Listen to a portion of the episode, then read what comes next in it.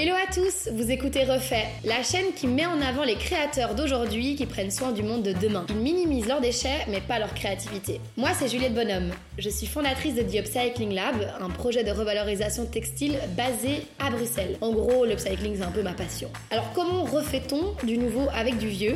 C'est ce que ce podcast refait veut prouver à celui qui l'écoute. Ensemble, avec des invités hyper inspirants, on va aborder les enjeux de la mode de demain et on espère aussi inspirer des auditeurs qui ont envie d'entreprendre un impact positif. Donc, bonjour Violet.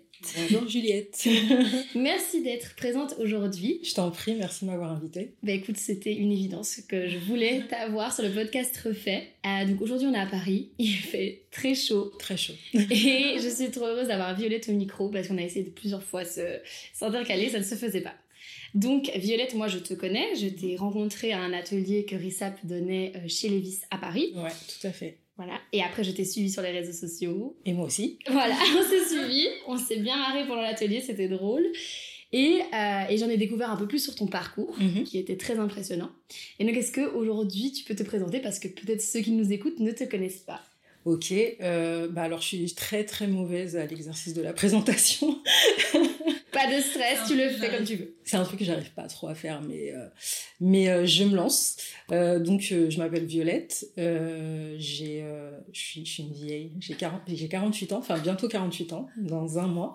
Tu n'es pas vieille. On va en parler de ce sujet-là après parce que je Mais tu sais que en vrai j'aime bien dire que je suis vieille parce que sérieux je le revendique un peu, tu vois.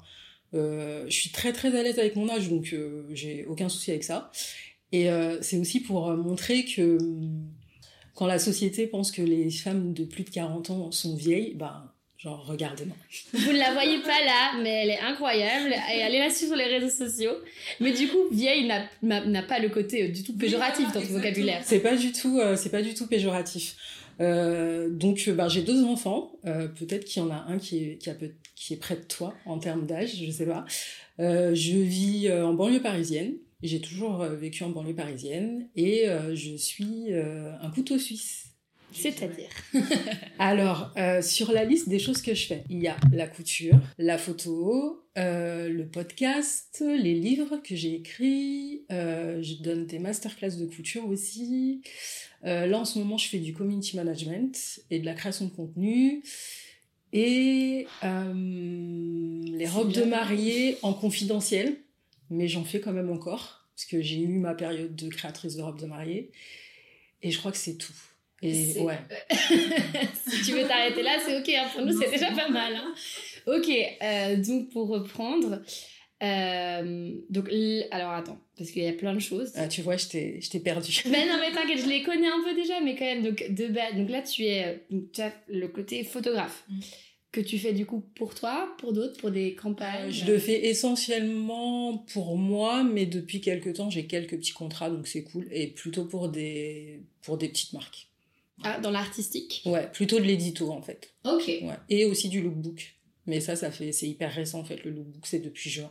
J'ai, j'ai shooté mon premier lookbook en juin. Et ça s'est mis parce que ta page, parce que... En fait, euh, je, ben, la marque pour laquelle je fais du community management euh, avait besoin d'un photographe pour euh, shooter quelques pièces de leur collection qui manquaient à leur lookbook et du coup ils ont fait appel à moi. Ok. Et ça s'est fait comme ça. Ok. Et le, du coup, le community management, vu que ça c'est du coup ton activité là, la plus Mhm. récente, on va dire, tu gères les réseaux sociaux d'une marque en Là, je gère uniquement leur compte Insta. Ok. Génial. Et tu les as rencontrés via ta page ou c'était... euh, Non, c'est une amie qui travaille pour cette marque qui m'a recommandé. Ok, génial. Ouais. Donc ça c'est la partie un peu donc photographe, community management. Mhm. Puis euh, donc la partie euh, robe de mariée mais euh, non, offi- non ouais. officielle. Non officielle parce que j'ai fait des robes de mariée pendant très longtemps, euh, pendant presque dix ans. Mm. Et euh, ben moi j'avais des interrogations par rapport à cette activité avant le Covid déjà. Et puis ben le Covid euh, est arrivé et du coup ben ça a un peu précipité les choses dans le sens où ben il y avait plus de mariage. Et euh, en fait, je me posais pas mal de questions parce que c'était très très lourd. Moi, j'ai toujours travaillé toute seule. Donc là, sur la robe de mariage, je travaillais toute seule. Il m'arrivait de faire 30 robes de mariée par an. Et euh, j'adore ça, hein, vraiment, j'adore ça. Mais en termes de santé mentale, c'était devenu hyper, hyper, hyper compliqué. Surtout qu'il y a un standing dans la robe de mariée euh, et une personnalisation Oui, est C'est ça, parce que moi, en fait, je faisais du sur-mesure en plus. Et euh, et il y avait tellement, enfin, autant au départ c'était hyper intéressant puisque les filles, euh, on était très peu nombreuses en termes de créatrices, un peu cool, tu vois. Donc euh, quand les filles elles venaient, elles venaient vraiment pour toi. Et puis il y a eu de plus en plus de créatrices et du coup j'avais même plus l'envie en fait quand je recevais des filles en rendez-vous, elles venaient juste parce qu'elles voulaient une robe et, elles avaient des budgets, minuscules et en fait elles se rendaient pas compte de, du tout le travail qu'il y avait derrière. Et ça c'est un peu compliqué à gérer. En tout cas pour moi ça a été compliqué à gérer. le, enfin pas le manque de reconnaissance mais je saurais pas comment le verbaliser mais plus en fait, le manque, on va dire, d'éducation par rapport au temps qu'une robe de mariée peut prendre et que du coup, même le fait, tu vois, de prendre rendez-vous avec toi et que toi tu donnes de ton temps et que tu te rends compte qu'en fait euh, la personne, euh, limite, elle sait même pas ce que tu fais, tu vois. Enfin, c'était un peu bizarre. Et euh, et après le Covid, bah, j'avais, je crois, deux mariés. qui du coup n'ont pas pu se marier, donc avec qui j'ai continué de travailler après le Covid. Et ensuite, l'année d'après, j'ai fait trois robes. Et je trouvais que c'était cool parce que ben, j'avais aussi un peu choisi mes clientes. Parce que ça aussi c'était important. Je voulais plus travailler avec des gens avec qui je sentais que ça allait pas bien se passer. Et c'était très cool en fait. Et je me suis dit, ouais, trois robes, c'est bien. Euh, parce que j'aime quand même, tu vois, le fait de, ben, de créer un truc de rien et puis de, de voir aussi euh, les filles hyper contentes quand elles récupèrent leur robe. Donc je me suis dit, ben, je le fais euh, comme j'ai envie de le faire en fait. Et donc ben, cette année par exemple, j'ai pas fait de robe. Et, l'année prochaine, j'en fais deux. Et je pense que je vais m'arrêter à deux. Et mais c'est top Et je pense que c'est en, en, grandissant dans la vie qu'on comprend ce qu'on aime, ce qu'on n'aime plus. C'est ça. Et mais euh, du coup, euh, moi je me souviens que quand on s'était rencontrés, tu m'avais parlé de cette histoire de robe de mariée. Mhm. Donc moi j'étais en mode ah bon, etc. Tu m'avais dit qu'après le Covid, tu avais fait un mhm. break, tu, tu te lançais plus dans tes propres projets. mais peut-être pour que la chronologie soit plus claire dans nos têtes, mhm. est-ce que tu veux nous expliquer le, ton parcours en fait chronologique? Comme ça on peut reprendre en fait les étapes. Et je, et je commence où? Ben ou Violette euh, alors écoute bah, en gros, euh, moi, je, ben, je suis un peu comme toi, parce que toi, tu es autodidacte. En termes de couture, mm. ben, moi c'est la même chose. Euh, moi, euh, ça s'est passé parce que j'ai une pote qui avait laissé sa machine à coudre à la maison et j'étais en congé maternité. Je me souviens où ma fille était très jeune et genre j'avais rien à faire chez moi, je crois, et je me suis dit tiens, allez, je vais tenter de me servir de ce truc. Et je suis tombée dedans, bah, genre comme Obélix, tu sais, dans la potion magique là. J'ai jamais, bah, jamais lâché depuis, j'ai adoré ça en fait. J'allais en friperie, j'ai acheté des, acheté des vêtements, je les démontais parce qu'en plus, à l'époque, il y avait pas genre euh, TikTok, euh, YouTube et tout, donc euh, il y avait que des livres de couture, pas très funky d'ailleurs. Donc moi, et puis moi je suis de, je suis mateuse à la base, tu vois, donc j'ai besoin, enfin il faut que ce soit très clair dans ma tête et du coup j'ai acheté des vêtements, je les démontais pour voir comment ça, ben, comment ça marchait. Très cartésienne en fait. Exactement. Et Mais donc tes études en fait rien à voir. Non rien à voir, j'ai fait des maths. T'as étudié les maths. Ouais. Ok. Et t'as travaillé dans les maths après ça? Bah en fait ou plus ou moins, euh, je suis rentrée dans la fonction publique. Ok. Euh, les impôts, hein, je ne cache rien à personne. Oh, mais il y a des chiffres. voilà. Donc j'ai, j'ai, enfin, si c'était intéressant quand même. Et, euh, et non, non, je, j'étais pas du tout prédestinée.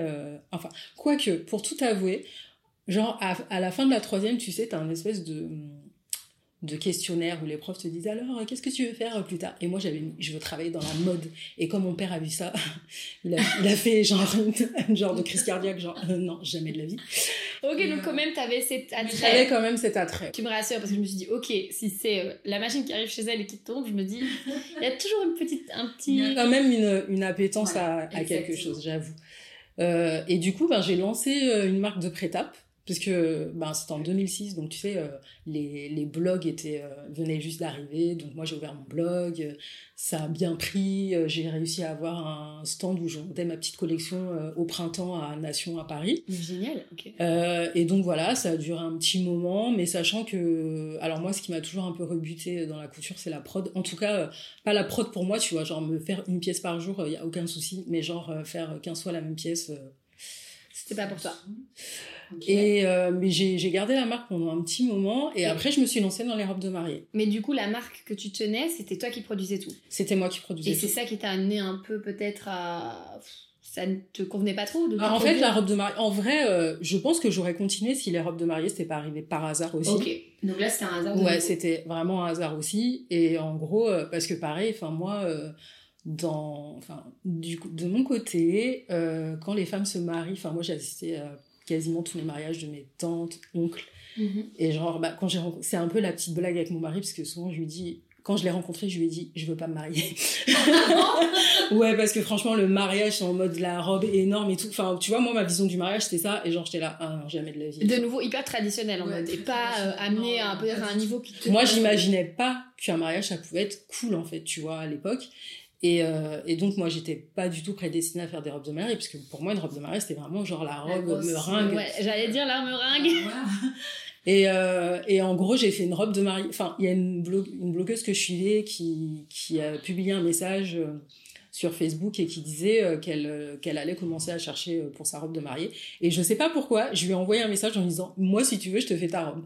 Et elle m'a répondu Ok. Et là, je me suis dit Ah ouais, c'est chaud parce qu'en vrai, s'il y avait une robe Meringue. Jamais je vais pouvoir lui faire. En fait. Et là, t'avais pas encore fait de robe de mariée C'était ma C'était propre- en mode euh, Ouais, tu te lances. Et en fait, on s'est rencontrés, du coup, on a discuté et je me suis rendu compte que ce qu'elle voulait, c'était un truc hyper cool. Et euh, on est allé acheter les tissus ensemble, on a, on a travaillé ensemble sur euh, la construction de la robe et tout. Et j'ai adoré ça. Et j'ai dit à mon mari, franchement, si c'est ça, faire une robe de mariée, moi, je vais faire ça toute ma vie, c'est trop bien. Parce que du coup, tu venais dans la le côté euh, production, mais lent et d'une belle ça. pièce, Et pas euh, ça, répétitif, exactement, ouais. qui toi te parlait peut-être plus. Tu te retrouvais là-dedans en fait. Ouais, complètement. Ok. Et euh, ok, ben génial. Trop bien, enfin, tu vois, le Ouais. process de créer et tout. Et de faire un truc euh, vraiment chouette, quoi. Enfin, tu vois, c'est moi, j'ai toujours fait des robes de mariée que je considère hyper cool, hyper, euh, hyper modernes, tu vois, pour des filles euh, qui bah, des filles qui sont moins tradies que d'autres. Enfin, moi, j'ai adoré, euh, j'ai adoré faire ça, quoi. Franchement, c'était génial. Ah. Et d'ailleurs, j'ai même dit à mon mari, en fait, un mariage, ça peut être très cool, donc on va se marier. Et vous vous êtes mariés? On s'est mariés. Ah waouh Avec une robe que t'as fait. Ouais, j'ai, j'ai pas. Alors, on dit qu'une couturière doit pas coudre sa robe, mais moi, Ah. c'était pas possible que. Pourquoi on dit ça? À ce qui paraît, ça porte malheur. Mais Ah euh, moi, tu sais, ça fait plus de 20 ans que je suis avec mon mari, donc euh, On dirait que ça porte pas trop voilà. malheur. Je me dis que bon, je touche du bois quand même. Moi j'allais dire c'est un peu du bois ou touche la tête Voilà, si jamais. Mais donc en fait cette première robe de mariée avec cette euh, blogueuse Mhm. connue qui t'a du coup donné un peu cette visibilité? Ouais, Il y aussi. a eu un échange. Ouais, euh. Et puis elle, en plus, à ce, moment-là, pareil, euh, elle, elle a créé euh, un blog de mariage. C'était un des tout premiers blogs euh, mariage aussi un peu cool, tu vois. Et c'est vrai que moi, ça m'a donné une belle visibilité. le coup de pouce qui te Ouais. montre, qui te met sur le marché, on va dire, du mariage. Et donc c'est de là que les commandes sont arrivées. Ouais, Wow. ouais, ouais. Et là, t'as commencé à toutes les accepter en disant, ok, ça, ça va être. euh, Bah en fait, là, comme les filles qui venaient euh, passer beaucoup par cette blogueuse, enfin ou par son blog, c'était forcément des filles qui avaient une vision du mariage qui était identique à la sienne et qui du coup correspondait aussi à ce que moi je voulais faire, tu vois. Et, euh, et donc c'était trop chouette quoi. Ouais. Ok, et donc c'est mais c'est génial en fait, Ouais. euh, cette impulsion qui vient un peu sur ton chemin, que tu Oui, c'est ça. Surtout que moi c'est un peu euh, ça c'est l'histoire de ma vie. hein. Moi je ne vais rien chercher, j'attends que ça vienne. mais ça a l'air de plutôt bien marcher. Peut-être retenez ça dans le podcast. Et, mais c'est vrai, avoir confiance. Mm. Avoir confiance, prendre les opportunités. Là, t'as senti euh, que cette fille, elle t'inspirait, que tu pouvais Ouais, peut-être ouais, lui ouais, apporter quelque complètement. chose toi aussi. Et ça a mis sur ton chemin Tout à fait. ce moment, en fait, ce passage Ouais. de la création de robe de mariée. Ouais. Mais euh, c'est quand même hyper. Enfin, moi, en fait, en tout cas, quand j'imagine la confection de robe de mariée, quand je me suis dit que tu faisais ça, je me suis dit, ok, elle a un parcours alors académique Mhm. euh, dans la couture. Et en fait, pas. Tu as appris de nouveau sur le tas, Ouais. par passion. Ouais. Ok, bah c'est Ouais. génial. et ça marchait. Et ça a marché, ouais. Et donc là, tu as plusieurs commandes. Voilà. Et du coup, ta propre marque se met un peu. Tu la mets un Ouais, peu en j'ai complètement, euh, j'ai complètement arrêté. Ouais, je me suis vraiment consacrée à 100% à la robe de mariée. Ok. Et puis arrive un peu euh, le, la fatigue de. Ouais, au bout de parce De que j'ai fait ça pendant presque 10 ans quand même. Ah ouais, ouais. Et à la fin, ouais, c'était ça, ça devenait compliqué dans le sens où euh, bah en termes de ouais, en termes de santé mentale, ça, devient lourd quand même surtout quand t'as beaucoup de robes euh, à faire euh, tous les ans, sachant qu'encore une fois, je travaillais toute seule. À un moment donné, j'avais quand même une modéliste parce que je m'en sortais pas toute seule. Et euh, mais je sentais que je m'essoufflais quand même. Je sentais que, en plus, alors moi, je suis quelqu'un qui, d'ailleurs, c'est un, peu contradictoire parce que j'ai quand même fait des robes pendant 10 ans. Mais le truc, c'est que c'était jamais la même robe. Alors je pense que c'est pour ça aussi que j'ai tenu toutes ces années, parce que moi, je me fatigue très vite Euh, je sais pas si j'ai un syndrome, euh, je ne sais pas, tu sais, ce dont on parle beaucoup là, voilà. Mais en tout cas, je me, je me fatigue très très vite, euh, je vais vite me lasser de. Moi, je, je, suis incapable de faire un seul truc en même temps. C'est un gros sujet euh, d'ailleurs avec mon mari parce qu'il me dit, mais. Enfin, à un moment donné, il faut choisir. Et je lui dis, mais je suis incapable de choisir quoi. Tu te lasses vite, tu ne trouves plus l'intérêt, tu ne trouves plus Si je fais trop de choses, si je fais trop quelque chose répétitivement sur un long terme, ça va vite me fatiguer. Il faut, euh, moi, j'ai besoin de nourrir. Euh, je, sais pas, je pense qu'on a un peu pareil. De toute façon, je pense que les créatifs, c'est un peu ça, tu vois. Mais oui, mais moi, j'ai trop besoin de me nourrir de plein de trucs et j'ai toujours envie d'apprendre plein de trucs. J'ai toujours envie d'expérimenter plein de trucs. Exactement. Et quand tu fais quelque chose, tu te dis, bah, en fait, je peux encore faire autre chose et peut-être aller plus loin, etc. et, et, en même temps, c'est hyper bien, je pense, parce que c'est ça qui te permet d'évoluer. Mm-hmm. Et euh, là où tu en es, du coup, tu as un vrai couteau suisse et c'est une vraie force. Et en même temps, je peux comprendre que des fois, c'est une question un peu problème, en mode, bon, euh, qui je suis, qu'est-ce que je fais vraiment bien, c'est ça, où je vais, et comme, si, comme tu dis, il y a la fatigue, ben, en fait, tu te lasses, mais c'est aussi une fatigue, je trouve, euh, morale, mentale, mm. par rapport aussi à la société, de dire toujours, ben, toi, tu fais quoi? Ah, il y a ça, ça, ça, ça, ça, mais t'es formée là-dedans? Non, je me suis formée toute seule. En plus, tu sais, le syndrome de l'imposteur, exact. Ouais, c'est pas, c'est pas toujours évident à vivre, mais euh, pareil, je suis arrivée à un moment de ma vie où tu l'assumes. Voilà, c'est comme ça, et puis c'est tout. Tu l'embrasses et tu le laisses arriver, et en même temps. De toute façon, enfin, tu vois, 48 ans, je pense qu'il n'y a plus rien à faire pour que ça change. je pense qu'il faut, en l'acceptant, ce que tu fais, euh, c'est là que plein d'opportunités s'offrent à toi, et donc je mm. pense que c'est, au final, t'es un. Allez, on va dire que tu le... un symbole de réussite, mm, du coup, dans cette, dans cette mentalité-là c'est que tu n'es pas euh, perdu, que tu ne euh, que tu ne t'es pas lassé. C'est un peu, en fait, je, à un moment donné, juste, je me suis dit, c'est juste mon mode de fonctionner. Enfin, je peux pas aller contre ça, quoi. Et accepter, c'est, je pense que c'est le moteur qui nous amène le plus loin. Tout à fait. Quand tu luttes tout le temps. Bah, ça te fatigue, comme tu disais tout à l'heure. C'est fatigant aussi. Et euh, tu essaies de prouver peut-être autre chose que tu n'es pas, donc tu as des blocages. Parce qu'en fait, quand tu fais quelque chose qui n'était pas destiné, ouais, ouais. ça marche pas. Mais c'est trop ça. T'as complètement mis le doigt dessus. Mais tant mieux, mais ça me rassure. C'est hyper intéressant de discuter de ça avec bah, une personne comme toi. Mm-hmm. Parce que je, on voit en fait sur les réseaux sociaux on voit les choses mais on sait pas on les comprend pas ouais, puis ça reflète pas. euh, ce que je dis toujours oui aux gens genre Instagram c'est genre 10% de ma vie en fait. Je vous je vous montre juste que là là où je suis au meilleur et c'est normal enfin je vais pas vous me montrer avachi sur mon canapé en jogging. Mais, quel est l'intérêt? mais, je le dis mais je le dis quand même c'est quand même quelque chose j'ai l'impression que tu abordes que tu oses aborder en disant voilà aujourd'hui j'ai pas fait ce que je devais mm-hmm. faire je je suis fatiguée, c'était pas facile, et pas pour une raison euh, précise qui euh, prouve à tout le monde, ah oui, c'est vrai que c'était pas facile, c'est à l'intérieur. Non, c'est juste, c'est comme ça, tu vois.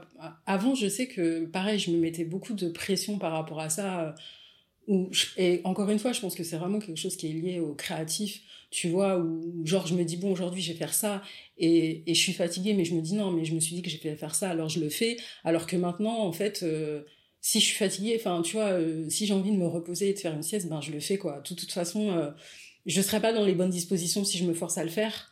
Donc, euh, voilà, enfin, je me repose. De toute façon, je ne sauve pas des vies. Tout le temps. c'est ce que je dis tout le temps à mes copines.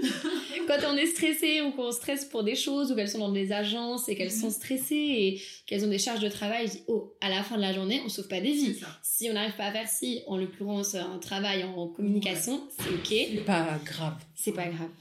Et l'important c'est d'être bien parce que je pense qu'au plus t'es bien, au mieux tu crées et au mieux ton, ton travail est reçu. Et donc, pour en revenir à ton parcours, il y a les, il y a les, les robes de mariée, mhm. il y a la lassitude des robes de mariée, le confinement. Le confinement. Euh, ensuite, après le confinement, ben, du coup, une grosse, grosse période de doute euh, qui a duré quand même euh, presque deux ans, je pense, où, euh, où j'ai, moi j'ai, alors moi le confinement où tous les gens étaient en mode pomper up, vas-y, j'utilise cette période pour sortir le meilleur de moi-même. moi j'étais dans un trou, hein. franchement. c'était hyper dur pour toi. Ah ouais, moi c'était hyper compliqué. j'ai quand même fait essayer de faire des lives sur Instagram et tout, mais franchement c'était pas pour. Surtout que en fait je m'interrogeais beaucoup beaucoup sur la suite.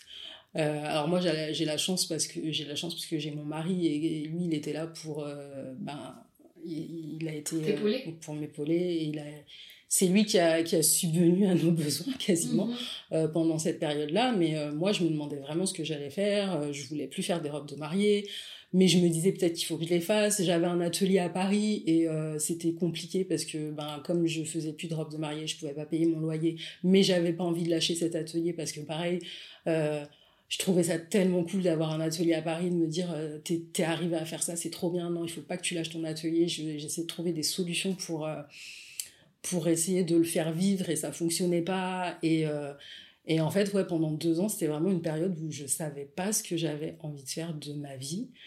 Et euh, ça a été très compliqué. Cette période, ça a été très très compliqué. Et au final, euh, j'ai réussi à rebondir. Euh, bah, parce que du coup, il y a cette éditrice qui m'a contactée par rapport au livre. Euh, et ça, ça a été un peu une, la petite lumière au bout du tunnel parce que c'est un peu ça aussi qui m'a redonné euh, l'impulsion pour, euh, pour faire des choses. Et je me suis remise, je me suis remise à faire de, du prêt-à-porter, mais d'une façon différente du coup. C'est là où est arrivé ben, l'upcycling. Mm Parce que avant, alors moi j'ai toujours été très. Mais c'était pas vraiment à cause de l'écologie ou quoi que ce soit. C'est juste que j'ai toujours adoré la sape, donc j'allais en friperie parce que, euh, enfin, les friperies d'ailleurs, c'est tellement bien dans le temps. Donc j'y allais souvent et, euh, et c'était aussi parce que je trouvais ça, enfin, je trouvais des choses que je trouvais pas en magasin. Mais j'étais quand même assez une bonne consommatrice de, de, fast fashion aussi quand même. Et les fripes, est-ce que les fripes du coup, parce que j'ai l'impression qu'il y a souvent ça, euh, que maintenant il y a le côté écologique beaucoup mhm. mis en avant, mais qu'au final les fripes de base offrent aussi une façon de trouver des pièces uniques. Ouais. Moi, c'était surtout ça. Hein. Moi, c'était surtout ça. D'ailleurs, j'ai trouvé un trench il y a donc presque 20 ans, un trench Burberry, Burberry chez Emmaüs que j'ai payé 10 euros. Et c'est trop ma pièce. Euh... c'est ta pièce. Je, la mets même pas, je le mets même pas souvent. Hein. Genre, ah il est là dans le placard. Et des fois, je le sors, mais. Jour de fête. Voilà. c'est, voilà, il faut pas l'abîmer. Faut pas. Ah mais, mais c'était, ouais, c'était surtout ça, en fait. C'était, euh, Enfin, moi, j'adorais ça, euh, tu vois, aller en fripe, fouiller. Euh, trouver... Ah ouais, j'adorais ça. Et puis, euh, je trouvais ça tellement. Enfin, tu trouvais vraiment des pièces incroyables, tu vois, parce que tu récupérais des trucs des mamies et tout. C'était trop génial, quoi. Moi, je consommais aussi des marques.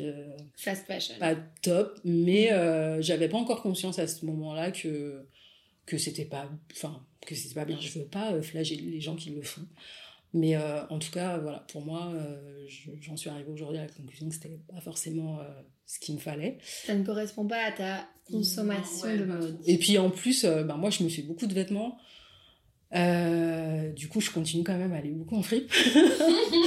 donc, ouais, donc j'ai pas besoin. Et puis, il y a, y a aussi ce côté tu vois, le fait de euh, te retrouver euh, dans un endroit et te dire euh, potentiellement tu peux croiser une meuf qui a les mêmes habits que toi. C'est la pire sensation. C'est pas ouf quoi. Donc c'est la pire sensation. Je me souviens, c'est j'ai le même que toi. Genre ah bah tu vois ça, elle l'a acheté là. et eh oui, j'ai le même, on a fait le même prix et voilà. Et directement ça enlève une petite valeur aux vêtements que mm. quelqu'un a exactement. Bah, tu vois, c'est ça le. Déjà, tu vois, quand tu fais tes vêtements, la satisfaction non, mais ça, c'est. Tu vois, quand quelqu'un vient te voir et te dit Ah, j'adore ton truc, euh, tu l'as, tu l'as acheté où? Et moi, c'est moi qui l'ai fait. La meilleure sensation du monde. Il n'y a, y a rien pas photo. C'est trop bien, ouais. C'est vraiment une bonne sensation. Mm. Et, euh, et du coup, euh, c'est via le livre que tu es venu dans l'upcycling ou c'est Non, je le, je le, faisais avant parce que en fait, euh, à un moment donné, pendant le pendant le confinement, enfin toute la durée du Covid, j'ai lancé justement euh, une petite des petits drops euh, et ça a plutôt bien marché. Mais du coup, moi, j'ai j'ai trouvé la solution de le de vendre mes pièces sur commande parce que ben déjà du coup comme ça t'as pas de stock et tu produis que ce que tu dois produire. Mm. Euh, mais par contre, j'ai quand même beaucoup, beaucoup de commandes. Et pareil, je me suis laissée. Euh, en fait, tu vois, c'est cette période 2020-2022 où, du coup, tu vois, là, j'étais hyper contente d'avoir des commandes, mais en même temps, j'étais hyper angoissée à me dire, ah, il faut que je produise tout ça. Enfin, c'est, c'est hyper contradictoire, mais enfin, il y a, y a certaines clientes d'ailleurs que j'ai déçues, et j'en suis désolée, mais c'était vraiment que psychologiquement, j'étais vraiment pas bien, en fait. Ouais, j'étais mm-hmm. vraiment pas bien. Genre, genre, me lever et aller derrière ma machine et coudre, c'était. Euh, je pense qu'il y a qu'à ce moment-là de ma vie où pour moi coude c'était une épreuve. Mais c'était pas une solution c'était une douleur. quand je couds je enfin pour moi c'est je me fais hyper plaisir. Mais là à ce moment-là c'était vraiment difficile. C'était pas ça. Ouais. Mais parce que, je j'étais pas bien dans ma tête. C'est ça et peut-être que l'accumulation de la production de robe de mariée à un moment où tu arrives tu ne peux plus faire des mm. commandes le stress financier arrive. Mm, mm. Donc tu essaies de te reconnecter à une passion, mais d'une manière peut-être... Euh, c'était pas la bonne solution, mais en même temps, en même temps, je, ben pareil, je, je l'accueille aussi parce que, ben parce que j'ai fait, je me suis lancée dans l'upcycling et j'ai adoré ça. Et c'était tellement euh, lié avec ma passion pour la fripe, tout ça. Donc, euh, c'était une évidence, du coup? Ben ouais, finalement, tu vois, c'est arrivé. Euh, je sais même plus comment comment c'est arrivé. Euh, peut-être j'ai vu passer quelque chose sur Instagram qui m'a inspiré ou peut-être euh, juste euh, je me suis dit mais en fait si je me souviens mais ça c'est trop marrant parce que genre j'étais dans mon lit il était genre je sais pas il devait être genre une heure du matin et je traînais sur Vinted et j'ai vu une couette fleurie et j'ai fait ça, ce serait trop bien pour un manteau et j'ai acheté la couette. Et c'est comme ça que ça a commencé. Ok, t'as vu en fait une, une matière première sur Vinted. Je me suis dit, ah ça, ce serait trop stylé. Tu t'es projeté avec tes yeux de créative dans ce tissu. Ok, génial. Et, euh, et donc, c'est de là que tu as commencé en fait tes créations avec des tissus que tu as chinés Ouais, c'est là que, c'est vraiment là que l'upcycling euh, a commencé. Parce que du coup, ben, quand j'ai fait cette veste, je l'ai postée sur Instagram et elle a reçu vraiment un accueil hyper chaleureux. Tout le monde m'a dit, je veux la même. Et j'ai dit, impossible. et en plus, celle-là, c'est la mienne, je la vends pas. Mais euh, du coup, je me suis dit, ben, je pourrais euh, chiner des, chiner des, des couettes, euh, des dessus de lit et, et faire des vestes. Et c'est comme ça que, c'est comme ça que l'upcycling a commencé. Ok, génial. Voilà. Dans cette idée, du coup, de proposer tes pièces à la demande. Ouais, complètement. Et puis des pièces uniques aussi. Voilà. Et pareil, tu vois, ben, par exemple, pour les, pour les vestes que je faisais, c'est genre, je trouvais trois dessus de lit, ben, je faisais trois vestes et je les vendais. Et puis voilà, c'est, elles sont là, vous les achetez. Quand il y en a plus, il y en a plus. et, ça, du coup, c'est le moment où tu étais perdu, mais qui t'a. Est-ce que ça t'a quand même. Ouais, c'était, ça, ça a été comme une transition, tu vois. C'était mhm. entre. Euh, bah, c'était pendant le Covid, mais le livre n'était pas encore tout à fait là. Mais j'avais quand même. Euh, trouvé cette joie de faire des trucs upcyclés mais j'étais pas en mode en fait ce qui était bien c'est que c'était slow tu vois parce que j'étais pas en stress en me disant euh, Contrairement aux petits drops que je lançais, où là j'achetais du tissu, où je me disais, ben, si j'ai 15 commandes, je peux faire 15, 15 euh, pièces. Là, c'était vraiment, j'ai fait mes trois manteaux, et puis je les mets, et puis voilà. Enfin, tu vois, j'avais pas derrière euh, la pression de me dire mhm. bon vas-y il faut monter tes, faut monter tes 15 pièces euh, prends-toi par la main fais-le enfin. En fait t'étais peut-être arrivé au, au, bout un peu de la commande. T'étais plus arrivé dans maintenant j'ai fait ça. si vous le voulez il est là et c'est que il est comme ça. Et c'est pas tu veux une manche plus longue tu veux un truc. non c'est j'ai conçu la pièce de A à Z comme je le voulais et si vous les voulez, elles sont là. C'était peut-être un soulagement. C'était plus facile, c'était je trouve. Plus confortable. Ouais, moins de, moins de pression. Mais c'est normal, parce qu'en en fait, c'est trop chouette de se dire, je vais mettre à la précommande, et après, t'as plein de commandes, mais en fait, après, il faut les faire.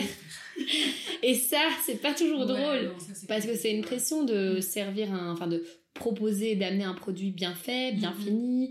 Il euh, n'y a pas trop de droit à l'erreur, alors que quand tu proposes une pièce déjà faite, ben, elle est faite, elle est finie, et, puis, euh, tu la montres quand toi t'es prêt. C'est ça. Et puis, franchement, c'est hyper facile, tu vois. Genre, on te la commande, tu l'applies, tu la mets dans, un, dans une boîte et tu l'envoies. T'as pas, ouais, ce, cette euh, psychologie de te dire, donc là, il faut que je coupe, faut que. Et faut que ce soit bien fait. Si tu rates, faut que je coupe, faut que je monte, faut que.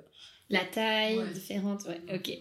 Donc ça t'allait mieux de faire tes propres drops, enfin tes propres pièces que mhm. tu droppais plutôt que les commandes. Et donc ce livre est venu un peu à ce moment-là. C'est ça. Parce qu'une euh, éditrice t'avait vu sur les réseaux. Sur Instagram, ouais, elle me suivait sur Instagram et du coup elle m'a contactée. Et, euh, et ça a été euh, trop trop chouette ce livre. Alors c'est du taf, hein, franchement, je vais pas te le cacher. Et c'est pas ça qui va me rendre millionnaire. J'allais, on allait venir à la question peut-être. Mais en tout cas, moi, ça a été une belle expérience. franchement, j'ai adoré. Et puis, euh, c'est toujours euh, un bon moyen de, encore une fois, on en revient au syndrome de l'imposteur, donc de sentir un peu plus crédible, même quand tu veux démarcher des marques, du coup, en disant, bah, j'ai écrit deux livres, euh, tu vois, tu as quand même un support. Et puis le premier livre, il est incroyable. Enfin, je le dis pas parce que c'est moi qui l'ai fait. Non, c'est vrai, il est incroyable. Mais vraiment, il est trop beau, il est rose. Enfin, c'est moi, quoi. Peut-être que tu peux expliquer, euh, bah, donner les titres des livres, ce qu'il y a dedans pour les euh, Alors, le premier, il s'appelle La garde-robe de Violette Tannenbaum. Et, euh, et franchement, c'est trop des pièces qui me ressemblent. Enfin, vraiment, ce livre, c'est moi, comme je disais tout à l'heure.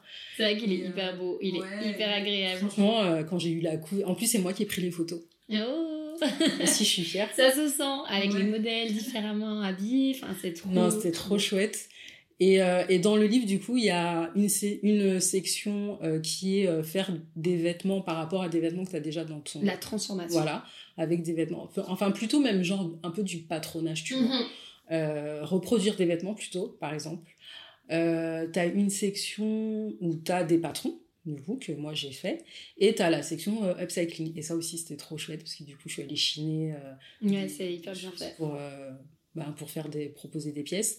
Et le deuxième, c'est des petits hauts, je crois. Mhm, c'est ça. je, te, je te dis, parce que je l'ai Oui, oui.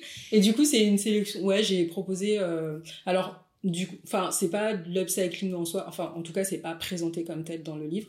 Mais encore une fois euh, mis à part euh, le fait qu'on avait un partenaire euh, pour les tissus il y a aussi pas mal de tissus que moi j'ai chiné. Enfin genre il y a un top que j'ai fait avec une nappe oui, mais ça se voit enfin on voit un peu les motifs etc et, et donc Qu'est-ce que j'allais dire là-dedans? C'est que oui, dans les petits hauts, il y a 10 modèles. Ouais. Et c'est assez. Enfin, c'est hyper accessible. Ouais, parce que c'est vraiment pour les débutantes, débutantes. Débutantes. Et dans l'autre, il y en a 18.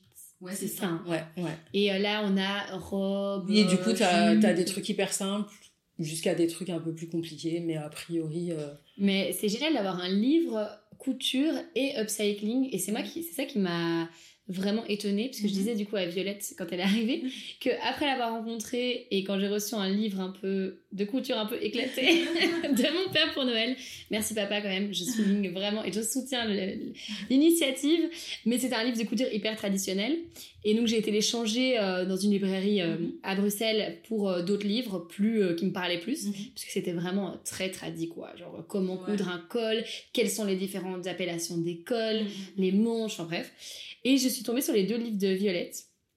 Et ben déjà, comme je connaissais Violette, ça m'a parlé. Les couvertures sont hyper... Elles t'appellent, quoi. Elles t'appellent, c'est coloré, c'est beau.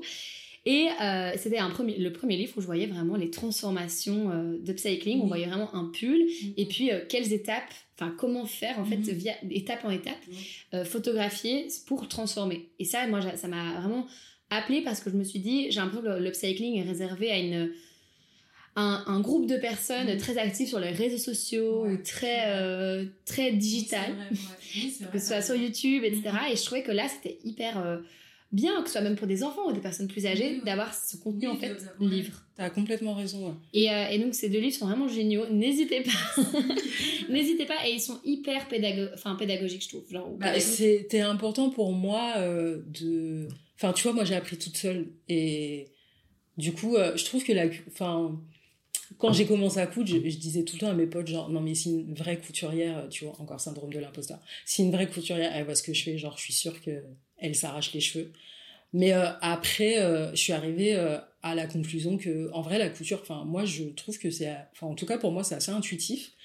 Et il y a, enfin, évidemment, il y a certaines règles que tu es obligé de respecter, mais en vrai, tu peux, euh, tu peux arriver à adapter les, les, choses à ta sauce, quoi. À ton niveau, à, tes, à tes capacités. Exactement, et que en vrai de vrai, euh, tout est possible. Enfin, vraiment, tu peux tout euh, avec bah, de la pratique quand même. Oui. Ma fille, elle essaye, mais elle arrive. Enfin, genre, elle a pas du tout de patience, donc elle est en mode non. Ah. elle, doit, elle se fait quand même une pièce par an. Quand même. Mais c'est chaud quand même. peut-être que la, il faut peut-être des, plus des qualités que des compétences. Enfin, des qualités. Je, vais dire des traits de caractère. Et puis, par exemple, moi, c'est une passion, donc euh, tu vois, euh, c'est pas. Mais j'avoue, oui, des fois, euh, quand, quand je me dis, bon, il faut que je fasse ça, il faut que je coupe mon tissu, genre, je suis en mode, ouais, ben, je vais le faire plus tard. mais, mais par exemple, en tout cas, à contrario, ben, la dernière fois, je voulais absolument un pantalon taille élastique, enfin, je voulais un ensemble, je crois même. Et genre, ben, quand je me suis mis un truc dans la tête, ben, c'est très compliqué de me l'enlever. Et genre, en une journée, j'avais fait mon, ensemble, tu vois, parce que genre, j'étais trop saucée en me disant, non, mais il va être trop beau, euh, demain je le mets, enfin, tu vois. Mais juste, euh, ouais, ça me, ça me galvanise, en fait. Ça te, ça te, ouais, ça te mm. booste, ça te donne un, du vrai, en fait, ça te procure un vrai bien-être. Et je pense que quand des choses te procurent du bien-être, tu vas tout mettre en place pour les faire et ça va très vite. Je me demande s'il n'y a pas genre un, shot euh, d'endorphine quand tu. À mon avis. Et tu vois pas le temps passer. T'es dans comment T'es dans ton truc. Exact. Et j'expliquais à mon copain, c'est comme si t'es en transe un peu. Et t'as une idée et tu veux la faire et vite, même si t'as d'autres trucs à faire. Non, faut faire l'idée. Trop focus dessus. Bah, on est pareil. Voilà. Et ça t'anime. À tel point, tu vois que mon mari, des fois, je suis en train de faire mes trucs, genre je couche, tu vois, il me parle, il me dit mais réponds-moi. Je lui dis mais tu vois pas là que je suis en pleine production, je suis en transe totale. Euh, tu peux parler en même temps. Non, en fait, je laisse-moi dans le truc. Exactement. Une bulle immersive. Exactement. Et du coup, euh, ben, c'est génial parce que tu as pu alors avoir euh, cette opportunité de créer ces deux livres. Mhm. C'est comme tu dis, ça vient quand même à rendre ton, ton talent, ton expertise hyper tangible. Oui, tout à fait. Ouais. Ça rend la chose hyper vraie. Euh, ça peut aussi, comme tu dis, euh, venir intéresser euh, d'autres projets. Ça donne de nouveau, ça donne à chaque fois, ça élargit ta carte de visite. Voilà, ouais, complètement. Et ben justement, c'est ça qui m'a donné l'idée de lancer les masterclass derrière. Et, et ça, pareil, c'était trop bien parce que ça a pris hyper vite. j'ai eu beaucoup, beaucoup de, de, participantes. La première année, c'était très cool. Euh, après, alors euh, ben forcément la situation économique, euh, la guerre ont fait que ça s'est un peu ralenti. Et pareil, je me suis posé quand même pas mal de questions par rapport à ça. J'avais aussi pris l'initiative de faire des ateliers à Marseille et ça, enfin, c'est pas que ça a pas pris, mais je pense que j'aurais eu besoin de plus de temps pour le faire. Mais à un moment donné, pareil, tu vois, je me dis bon ben si ça marche pas, c'est, enfin, pas grave. Au moins j'ai tenté. Mhm. Euh, moi, ça m'a donné l'opportunité de descendre à Marseille quasiment une fois par mois euh, entre, euh, entre octobre de l'année dernière jusqu'à janvier. Donc ça, c'était très cool aussi pour passer l'hiver. Ça a été... c'est sympa Marseille. et, et en quoi ça consiste du coup? Parce que moi, je vois bien ce que c'est. C'est les mhm. House of Violet. c'est ça? Et peut-être tu peux expliquer un peu. Alors, la House of Violet, c'était. Euh, moi, je voulais euh, initier un concept euh, un peu cool. Enfin, j'aime bien que tout ce que je fais soit cool. Voilà. Et t'as bien raison. Qui veut faire des trucs chiants? bah, Voilà, c'est ça. Enfin, quitte à faire des trucs, autant s'éclater. Mais bien sûr. et du coup, le concept, c'était de coudre une pièce sur une journée. Parce que pareil, je me disais que c'était quand même plus cool que tu puisses partir avec ta pièce finie. Parce que en gros, quand quand c'est pas ton métier ou ta passion, ben en vrai quand tu vas dans un atelier, ton truc si tu le finis pas, bah tu le laisses dans un coin de chez toi et tu le finis jamais. Et, euh, et l'idée c'était aussi d'avoir justement ben, d'avoir euh, sur la pause déj d'avoir un déjeuner euh, avec toutes les participantes pour échanger, pour créer des liens. Et... Les des déjeuners qui, qui ont l'air bien sympas à chaque fois. Hein. C'est pas, les, c'est pas des sandwichs, hein. c'est à chaque fois avec une chef. Ouais, ouais, c'était ça. Et, et ouais, non, c'était vraiment très cool. Et puis euh, c'était euh, c'était un peu nouveau comme euh, concept donc c'était c'était pas mal. Après le sujet ben c'était encore une fois la question du budget parce que forcément ben quand tu proposes aux gens cette prestation bah forcément ça a un coût et du coup c'était compliqué de, tirer les tarifs vers le bas. Et après je me suis posé la question de les faire sur des plus courtes durées proposer des pièces plus faciles à faire mais en vrai c'est enfin franchement, euh, proposer un énième atelier où tu fabriques un tote bag, euh, moi, ça m'intéressait pas, quoi. Exactement. Et c'est, je te comprends à 100% parce qu'à Bruxelles, euh, j'anime des ateliers. voilà. Et le plus dur, c'est que tout le monde veut coudre, mais tout le monde veut que ce soit rapide, sympa, accessible et repartir avec quelque chose. Et on fait vite, je trouve, face au thème toujours hyper récurrent, mm, mm. que même moi j'ai un peu, euh, je peux plus, les bobs, les bananes. et t'as envie d'innover parce que t'as envie que les gens euh, puissent découvrir d'autres choses. Et en même mm, temps, la plupart des gens sont débutants. Si tu sais déjà coudre, en général, tu le fais euh, de ton côté sans débloquer un budget énorme. Donc comment arriver avec une pièce qui peut se faire sur un temps pas trop long, que le moment soit agréable, qu'on apprenne quelque chose, que ça ne devienne pas non plus dans les enfers parce que ça peut vite durer très long, très longtemps. Et donc euh, je comprends trop que je trouve que ton contexte, enfin ton, ton concept de journée euh, est génial, mais comment on arrive à, garder aussi des gens toute une journée et les faire venir en disant voilà, on propose une activité, ça dure toute la journée, donc il faut quand même que sur le week-end euh, mm. il y ait des, ce soit bloqué et le budget. Parce que si toi t'es là toute une journée, tu peux pas te demander le prix pour un atelier de 3 heures. Bah voilà, c'est ça. Et en gros, bah du coup ça a été devenu de ça a été devenu de plus en plus compliqué de booker les mhm. gens et comme tu disais en plus euh, très euh, très justement c'est que en vrai de vrai euh, quand tu sais coudre, tu t'inscris pas à un atelier en fait, à moins de faire une pièce euh, incroyable. Une pièce vraiment de violette que toi tu as conçue et que tu vas vraiment venir transmettre. Parce que le patron est pas en ligne, etc. Mais sinon, sinon non. Et, et donc je pense que j'ai un peu été jusqu'à la limite du truc. Après, je m'interdis pas de le reprendre un jour ou l'autre, mais mais bon, bah, je t'en parlerai plus tard, mais il y a d'autres choses dans ma tête en ce moment qui font que de toute façon, c'est pas vraiment ma priorité. D'accord. Et euh, du coup, ben là, les House of Violet, elles sont plutôt en stand-by. Ok. Euh, après, euh, ben, moi, je continue quand même de créer et je pense que j'avais fait quelques drops de manteaux en début d'année, je crois en mars, avril. Euh, après là, euh, comme j'ai trouvé la, j'ai trouvé l'activité de community management qui fait que je peux payer mes factures, mon loyer, sans pas dire à mon mari désolé mais ce mois-ci c'est chaud. Euh, donc pour l'instant j'en profite. Un confort qui est amplement compréhensible. C'est pas. Parce que c'est, enfin le truc c'est que Bon, lui, il l'a fait euh, de bonne grâce, hein, de, ben, de tout gérer euh, quand moi je pouvais pas, mais c'est quand même compliqué de se retrouver dans cette situation, même sans le fait que lui te reproche rien, mais même par rapport à toi, te, retrouver dans une situation où tu n'as aucune dépendance financière, indépendance financière, pardon, c'est trop compliqué. et, on, et on va pas se leurrer, euh, je pense que beaucoup de gens font l'amalgame, mais c'est pas parce que tu es créative, que du coup, euh, tu t'en fous de ne pas gagner de l'argent, que ce que tu fais peut être vendu. Ou même les gens, ils ont l'impression que, genre, tu postes sur les réseaux, ils ont l'impression que tu gagnes, euh, tu sais, euh, des milliers d'euros par mois. Enfin, c'est pas du tout ça, en fait, les gars. Il y a des mois, bah il y a des mois où je pouvais pas payer mon loyer quoi mhm. Donc, et c'est c'est ok de des fois bah peut-être délaisser la partie création marque qui mhm. en fait vend du rêve qui rend la chose hyper sexy. Oui, je suis créatrice, j'ai ma marque et tout. Mais dans la réalité, est-ce que là, actuellement, et je pense qu'il y a des périodes, mm. est-ce que là, ça me soulage aussi de me dire euh, financièrement, j'y arrive ou est-ce que ça m'apporte plus de stress que de bonheur? Ouais, ouais. Et puis après, moi, dans l'activité de community management que j'ai actuellement, euh, il y a quand même le côté créatif, créatif pardon, parce que euh, bah, parce que c'est moi qui leur fournis les contenus et du coup bah j'ai en plus carte blanche quasi pour les créer et donc du coup il y a quand même ce côté créatif qui me plaît vachement tu vois parce que ben tu sais je shoot des enfin pour moi hein, je shoot des éditos euh, je fais de la DA donc euh, ça rejoint de toute façon un peu euh, tout ce que j'aime faire ça te rend heureuse ouais carrément et c'est ça et peut-être qu'il y a un moment où tu reprendras plus la couture ou les masters mais je couds toujours beaucoup hein. tu couds pour toi plus alors? En ce moment je couds beaucoup pour moi c'est pas enfin créer, c'est c'est impossible que j'arrête. Enfin, j'aime trop ça, tu vois. C'est. Mm. Euh, ben, tout à l'heure, j'étais, j'ai, quitté mon mari, j'étais avec mon mari parce qu'on avait rendez-vous ce matin ensemble. Et euh, quand je suis partie, je dis Bon, bah, moi, je vais chercher des trucs euh, pour coudre. Et il me dit Mais t'as fait un truc il y a, le week-end dernier? Je dis Ouais, mais j'ai un truc dans la tête. Donc.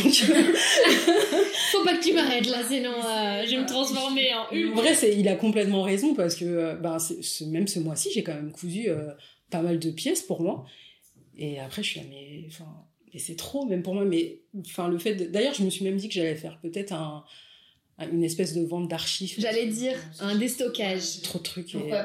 Mais en même temps, je suis tellement attachée à mes trucs. Enfin, je sais pas, c'est trop bizarre. C'est l'ambivalence de se dire. Euh, tu sais, t'as pas envie que c'est un peu comme tes bébés, genre tu veux pas les voir partir, mais bon, en même temps. Euh, Est-ce que c'est nécessaire d'avoir autant? mais tellement pas mais tellement pas mais c'est ça et en fait je pense que le ce qui est compliqué c'est que dans la, là actuellement le modèle un peu économique fait que bah t'aimes bien créer tu crées pour toi bah tu peux créer pour les autres comme ça bah tu ne stockes pas trop et tu te fais des sous. Et en même temps quand tu commences à créer pour les autres, est-ce que ça te rend vraiment heureuse que comme quand tu crées pour toi? Eh ben ouais, c'est un peu euh, ouais, c'est un peu bizarre et et en même temps, euh, ouais, et en même temps, pareil. Enfin, tu vois, c'est. En fait, le truc, c'est que c'est comme le fait finalement d'acheter beaucoup de vêtements. C'est-à-dire qu'en coudre beaucoup, ben c'est pas non plus euh, l'idéal, tu vois. Mais moi, c'est vraiment parce que c'est même pas je les couds parce qu'il y en a même. Enfin, vraiment, je les couds juste parce que je me dis ouais, ça, ça va être trop beau. Et c'est même pas je vais le mettre, tu vois. C'est vraiment genre, euh, genre j'ai un truc dans la tête, je veux trop qu'il sorte de ma tête, voilà. Et au final, je vais peut-être le mettre bah, peut-être deux fois, peut-être jamais, mais genre, j'aurais trop eu la satisfaction d'avoir sorti le truc que j'avais dans la tête. Et, et donc, ouais, c'est un peu euh, ambivalent parce que je me dis, euh, ouais, mais en même temps, tu couds, tu couds, tu couds, et en fait, euh, bah, pourquoi, pas? Parce que ben juste, tu produis, tu produis, mais. En même temps, ça t'amène des possibilités et plein d'options que, auxquelles, que tu as eu aujourd'hui, tu vois. Ton livre. Euh, c'est un peu mon excuse, hein, parce que quand mon mari me dit, mais euh, tu fais encore un truc, et je dis, ouais, mais comme ça, ça me fait du contenu. mais il n'y a rien à faire, justement, quand tu disais, tu as ton idée, tu l'as recherché, tu as fait des recherches, tu, trouves le tissu, tu commences à créer, et puis après, tu as le résultat, et tu mhm. partages le résultat. Il y a un, des étapes comme ça où tu fais tout, mais en, en un jour ou en, en 2 secondes 50, tu as fait ça, et tu es là, ah, ça c'était trop bien. Mhm ok, euh, pourquoi ça, ça prévaut sur les autres trucs que tu dois faire sur ta to-do qui peuvent potentiellement aussi euh, payer ton loyer, etc. Et donc, c'est comment trouver là actuellement un modèle qui en fait peut-être euh, n'est pas tout simplement traditionnel, encore mm. une fois. c'est peut-être que ton quotidien il est, composé de plein de choses différentes, des choses qui te rendent heureuse, des choses qui te rapportent des sous, des choses qui te font évoluer. Et c'est pas facile dans la société, je trouve, de créer ton propre quotidien. Et mais peut-être que là, ton âme te dit que c'est ça. Oui, ben, honnêtement, ouais, pour l'instant, euh, pour l'instant, et ça fait très longtemps que c'est pas arrivé. Euh, je suis hyper, hyper euh, sereine. Alors, je sais, je sais pas combien de temps ça va durer non plus, mais en tout cas, là, en ce moment, ouais, depuis quelques temps, je suis, enfin, je me sens alignée avec qui je dois être. Et, et du coup, je l'embrasse et on verra. C'est le plus important. Et puis, tu peut-être qu'il y aura de nouveau un moment où tu seras stressé, c'est ok, mais pour l'instant. Ouais, pour l'instant, je. Embrace it. c'est tellement important. Ouais. Ça fait tellement du Ça fait tellement longtemps que c'était pas arrivé que je suis. Euh, je suis heureuse pour toi. Merci. Parce que je sais à quel point ces, ces situations. Euh, tout le monde dit toujours, mais c'est génial, tu fais ce que tu veux, tu es à ton compte, mm-hmm. donc euh, tu composes un peu de plein de choses. Et en même temps, c'est hyper C'est très anxiogène. Après, euh, bah, encore une fois, je, bah, comme je te disais tout à l'heure, moi j'étais fonctionnaire euh, pendant quelques années. Et euh, ensuite j'ai démissionné. Et, mais pour rien au monde, je retournerai à cette vie-là, tu vois.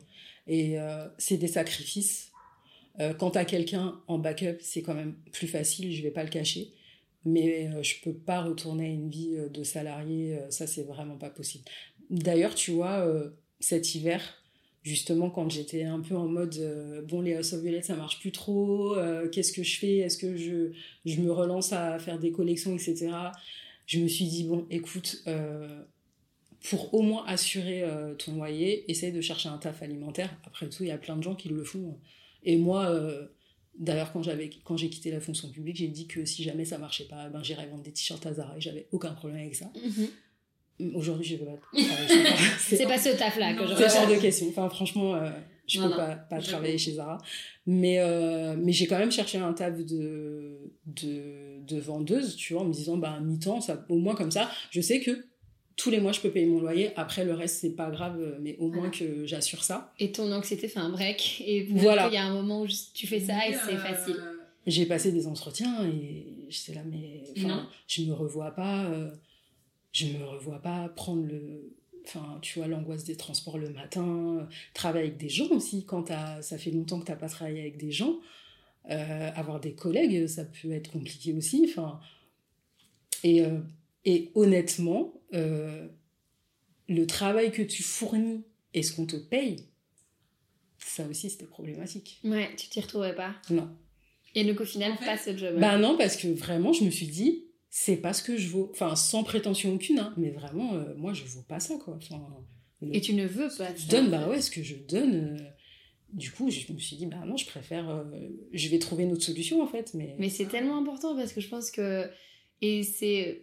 Enfin, peut-être que je me trompe, mais j'ai aussi l'impression en tant que, que femme, on est mm. vite à se dire, bon, bah, je vais prendre ça parce que ben ça marche pas trop et il faut que je fasse comme si pour être euh, sécurisée et, en fait même si ça je sens que c'est pas trop ce qui m'anime ben je veux le faire sans vraiment parce qu'on se dit qu'on n'ose pas et que peut-être qu'on est destiné en fait pas vraiment à ce qui nous animait la petite flamme et c'est tellement important. Enfin je vois tellement de copines autour de moi qui se posent des questions et qui sont pas heureuses dans un, un, un modèle actuel et qui n'osent pas faire le prendre euh, ce pas là et c'est ok. C'est aussi ok de pas le prendre maintenant.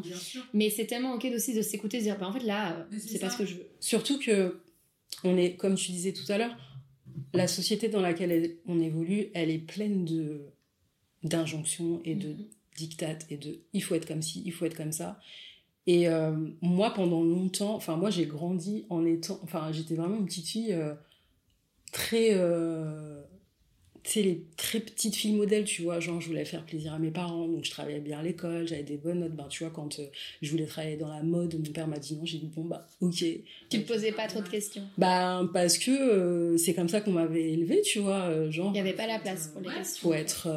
c'est comme ça qu'il faut être et c'est pas autrement. Et j'ai eu ce déclic où je me suis dit bah en fait moi je suis comme ça et c'est ok aussi en fait. Et si ça plaît pas à tout le monde ben tant pis finalement parce que je peux pas m'imposer de faire des choses qui me plaisent pas juste pour faire plaisir ben, à la société ou à telle ou telle personne en fait. Parce que euh, encore une fois moi je suis arrivée à ma vie où euh, j'ai déjà passé le, le, plus de temps que je devais passer sur terre. Enfin tu vois j'ai déjà passé la limite. Donc euh, le reste je voudrais que ce soit chill. Aligné à toi-même. Et pas euh, enfin je peux plus me forcer à faire des choses juste parce que c'est comme enfin parce que c'est pas parce que c'est comme ça qu'on doit les faire juste parce que quelqu'un a décrété que c'est comme ça qu'il fallait les faire. En fait euh, à un moment donné euh, tu vois après encore une fois ben c'est chacun c'est ok voilà et ok avec la façon dont il évolue. Moi je sais que c'est aussi quelque chose que j'ai inculqué à mes enfants euh, faites ce que vous voulez en fait. Enfin, la vie est beaucoup trop courte pour se prendre la tête sur des. Enfin, par exemple, genre, euh, c'est pas la peine. Enfin, il faut pas chercher à me faire plaisir en fait. C'est juste moi, je vis pas votre vie, donc euh, faites, voilà, faites vos choix et faites, faites ceux dont vous, ceux dont vous avez envie. Enfin, moi, jamais je, leur dirais ah non, moi ça me plaît pas trop ça. non, si t'as envie de le faire, fais-le, puisque en vrai, si tu le fais pas, en plus, enfin, avoir des regrets, c'est encore pire. Voir ton enfant euh, qui évolue dans la mauvaise direction juste peut-être. Aussi leur montrer que il y a plusieurs chemins possibles en fait. C'est en vrai, on te dit qu'il y a qu'un chemin, mais c'est faux. Et le bon chemin, c'est le tien. Et c'est pas celui à gauche, celui à droite, c'est pas de celle d'autre Et c'est pas le mien, c'est pas celui que je veux que tu suives. Non, c'est suis ton chemin, fais ce que tu as envie. De toute façon, surtout aujourd'hui, dans, tu vois, moi, à mon époque, euh, c'est genre, tu choisissais ton métier euh, quand tu étais en fin de lycée, on va dire. Et genre, c'était en vrai, t'étais destiné à faire ça toute ta vie. Mhm. Aujourd'hui, en tout cas, les personnes de l'âge de mes enfants ont conscience que dans une vie, tu peux avoir mille vies. Et ce serait bête de s'en priver, quoi. Mais tellement inspirant d'avoir, tu vois, des parents comme, euh, comme toi et du coup ton mari, j'imagine que vous êtes dans cette euh, osmose quand même, même s'il a sûrement euh, une autre, enfin un autre travail. Il est plus cartésien, ouais, Voilà, et il peut être plus cartésien et au final tu l'es aussi, mais avec un, un autre esprit, un, autre mindset, un autre mindset, un autre mode de fonctionnement. Ça. Et tellement inspirant d'avoir des parents comme ça parce que je pense que tu restes du coup très jeune euh, et vieille, enfin tout ce que tu veux, en fait tu restes juste toi. Une vieille jeune. Et ouais, mais tu, et tu transmets ça à tes, tes enfants euh, dès leur plus jeune âge et c'est mm. tellement important.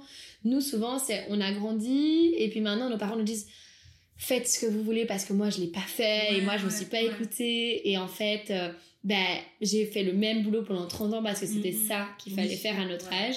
Et maintenant, on est dans une société beaucoup plus quand même ouverte, même si il y a quelques petites failles.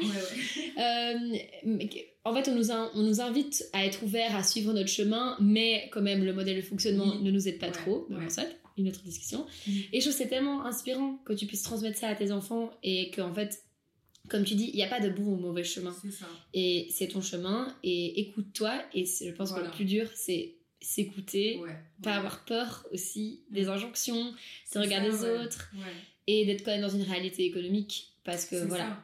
Ouais, tu vois, il faut quand même se rendre compte que, que ben, pour vivre, il faut de l'argent quand même. Voilà, et c'est. Mais, euh, mais dans la mesure du possible, en tout cas, je leur dis euh, d'essayer de. Enfin, déjà que c'est quand même pas le plus important. Enfin, c'est bien d'en avoir, mais euh, c'est pas non plus.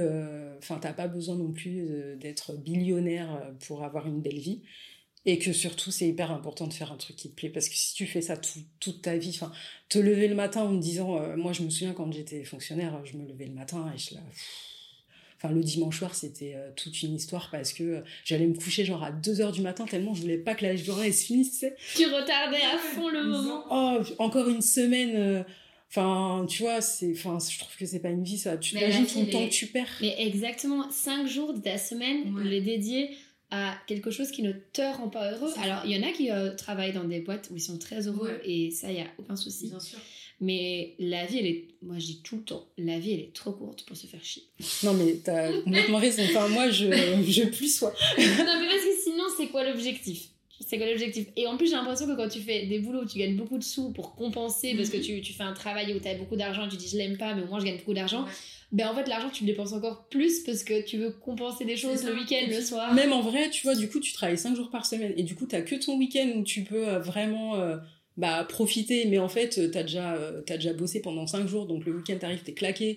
Enfin, c'est mais après euh, encore une fois je pense que de toute façon il n'y a pas de modèle non il n'y a pas de modèle mais en tout cas moi j'ai trouvé mon modèle et euh, je sais que euh, tu vois me dire que ben je peux aller enregistrer un podcast avec toi à 16h30 en pleine semaine parce que je suis indépendante bah ça ça n'a pas de prix quoi et mhm. honnêtement je suis Bon, il y a encore une fois mon mari derrière, donc ça aide, mais euh, vraiment, euh, quitte à, tu vois, gagner juste ce qu'il faut pour payer mon loyer, et puis ben, peut-être des mois où je vais pas faire de resto, mais au moins, euh, je peux faire ce que, enfin, je peux m'organiser comme je veux, je, je, enfin voilà, je, tu vois, le matin, moi je me lève, je fais du sport, ben quand je bossais, je pouvais pas faire ça parce qu'il fallait que je me prépare pour aller prendre mon train, pour venir travailler.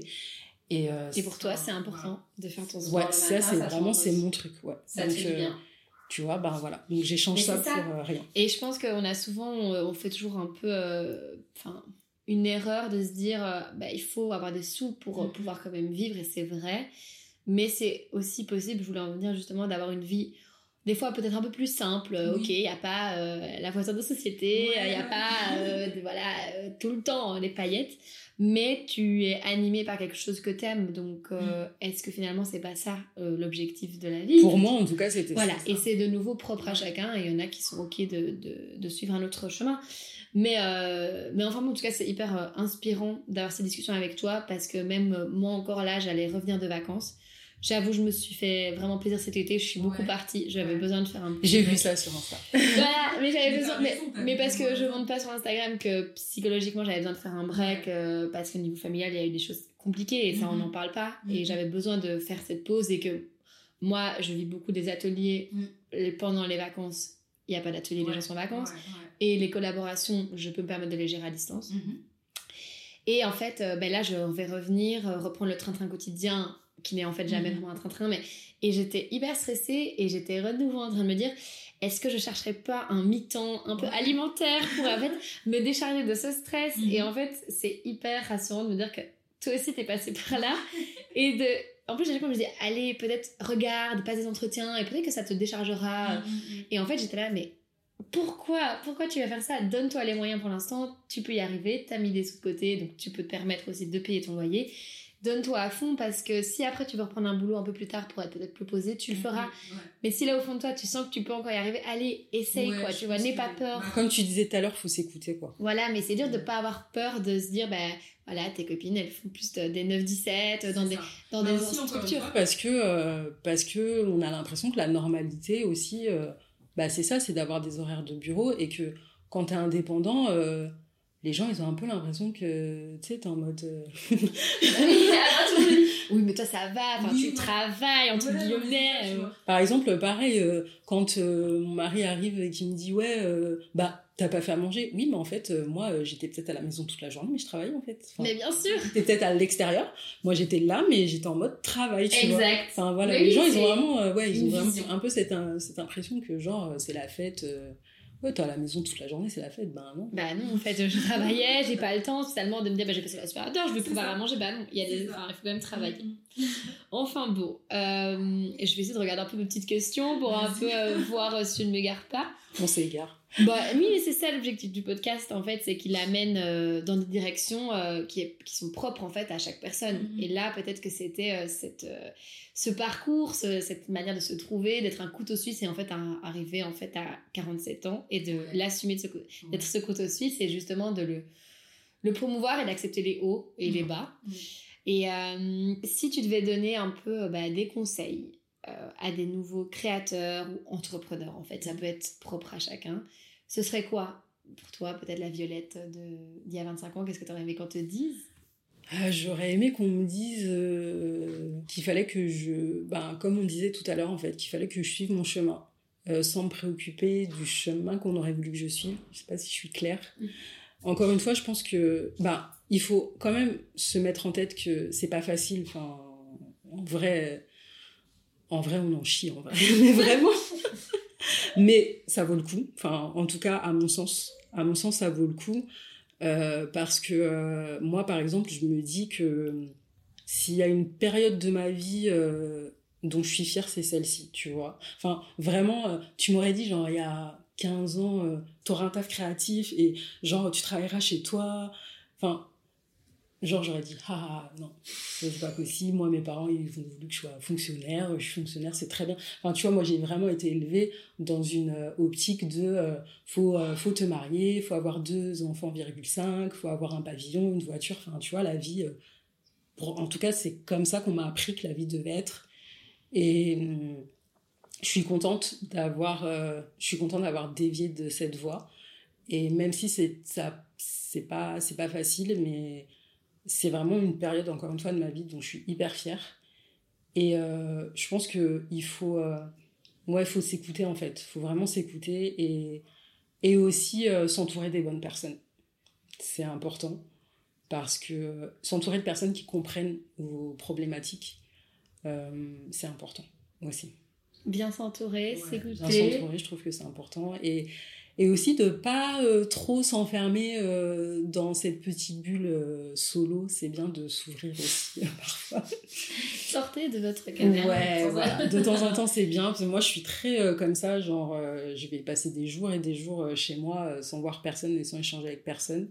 Mais c'est bien aussi bah de toute façon pareil ça nourrit quand même la, la créativité de de voir des gens de je sais pas de genre je sais pas aller dans un espace de coworking si on fait un truc qui, qui offre la possibilité de le faire, ou je sais pas, de monter un groupe de potes créatrices et de pouvoir euh, échanger avec elles, parce que souvent, euh, quand tu as des problématiques, euh, tu vois, tu, en parles avec ton copain ou ton mari et il va pas forcément comprendre, et c'est pas parce qu'il fait exprès, c'est juste qu'il est pas dans le même cas de figure que toi, donc forcément, voilà, pour eux c'est plus compliqué. Mais ouais, et puis, et puis jamais laisser mourir sa créativité, enfin, ça c'est hyper important. je trouve. Toujours l'entretenir, toujours, la laisser, toujours la laisser sortir. Des fois d'une belle manière et des fois si c'est raté, c'est pas grave. Bah non, bah ça arrive, hein. moi je rate euh, plein de fois. non, c'est pas. voilà. C'est encore une fois, je ne le montre pas sur Instagram, mais il y a des fails. Hein. Il y a des fails. Je devrais faire un genre de bêtisier avec euh, ah, tous mes trucs, euh, tu sais que j'ai jamais terminé. Vraiment. ça. Le tissu que tu achètes, je vais faire ça, qui est encore sur l'étagère depuis voilà, autant d'années. Peut-être un jour il aura ça, ce moment de gloire.